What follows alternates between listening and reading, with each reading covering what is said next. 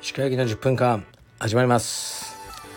このチャンネルでは日本最大級のブラジリアン柔術ネットワークカルペディウム代表の石川行きが日々考えていることをお話します。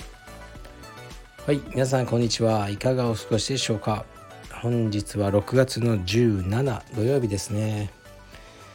東京はすごく暑いです。晴れていて蒸し暑いですね。暑いって感じです。今日は朝から映画を見てきました。娘と2人で、まあ、映画にね行ったんですが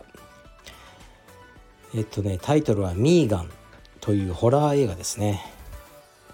まあ、人形が人を襲い始めるみたいなね。まあ前ありましたよね。チャイルドプレイか。チャッキー。ああいう感じですね。あれよりもうん残忍ではないけどすごく面白い映画でしたね。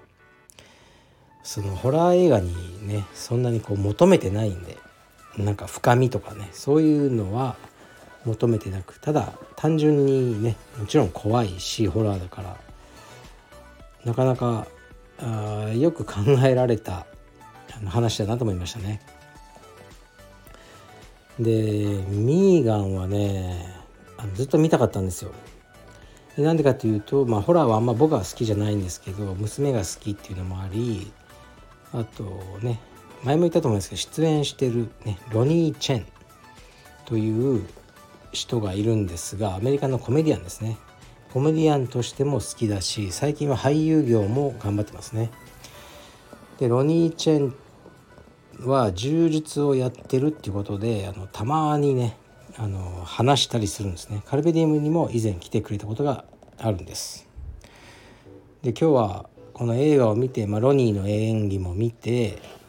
ねあのあ面白かったなと思って映画館出て携帯の電源を入れるとロニーからメールが来てましたね。こんな偶然もあるんだな、え年に数回しかメールしないのに来てました。東京に出てくるから、まあ、ご飯食べようみたいな話でしたね。その時は、まあ、またこのミーガンの撮影秘話なども聞いてみようと思います。映画「ミーガン」もう公開されてます。ホラーが好きな人はあの楽しめる作品だと思いますね。ホラーはねあのなんだろうな僕ドキッとするのが嫌なんですよ。ドキッとさせないでほしいです。もう警告してほしいです。3秒ぐらい前から。もう怖いとかはあんまないんですけどドキが嫌なんですよね。急にダーンとか出てくる。もうあれをねやめてほしいなって思うんですけど、まあ、あれがねホラー映画のまあなんていうかね大事な展開の一つだと思うんで仕方ないですね。今日も何度かねあの「へえ!」ってなりましたね。映画館の中で。はい。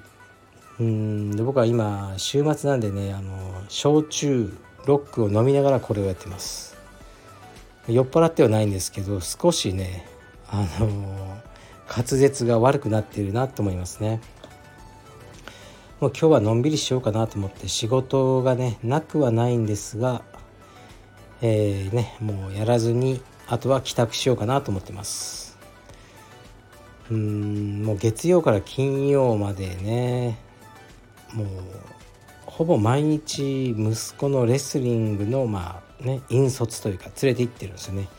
もうこれでねめっちゃ疲れてるんですよね。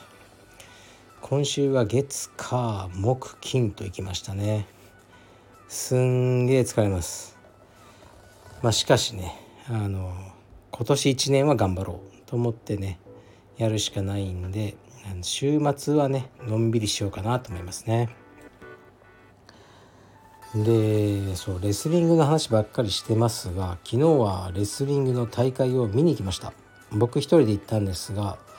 そんなに時間がなかったので3時間ぐらいなんですが、えー、明治杯ですねこれはオリンピックの第一次選考会となっている大会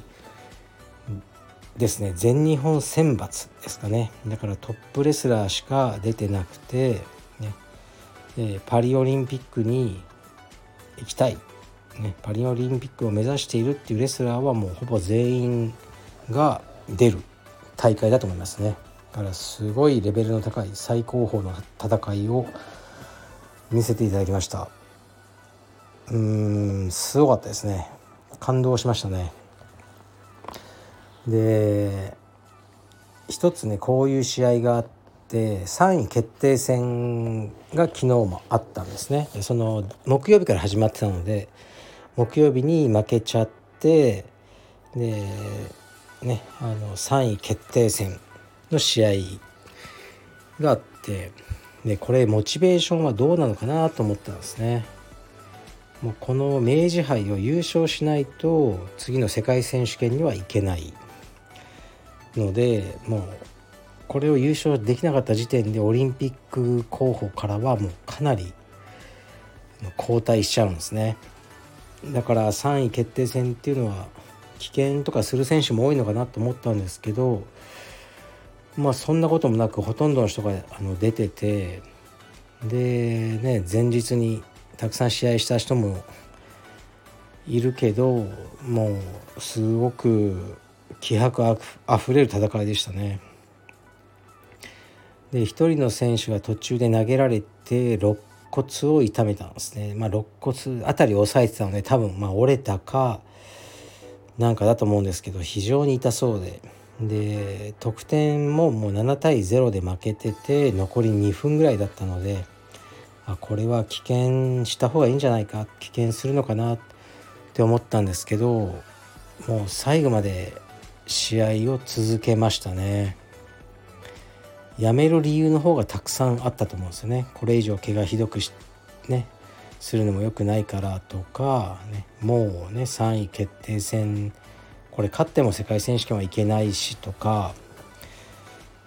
いろいろあったと思うんですけどね合理的に考えると。でももう最後までやるんだ。やるっていうかね7-0ひっくり返してやろうとさえ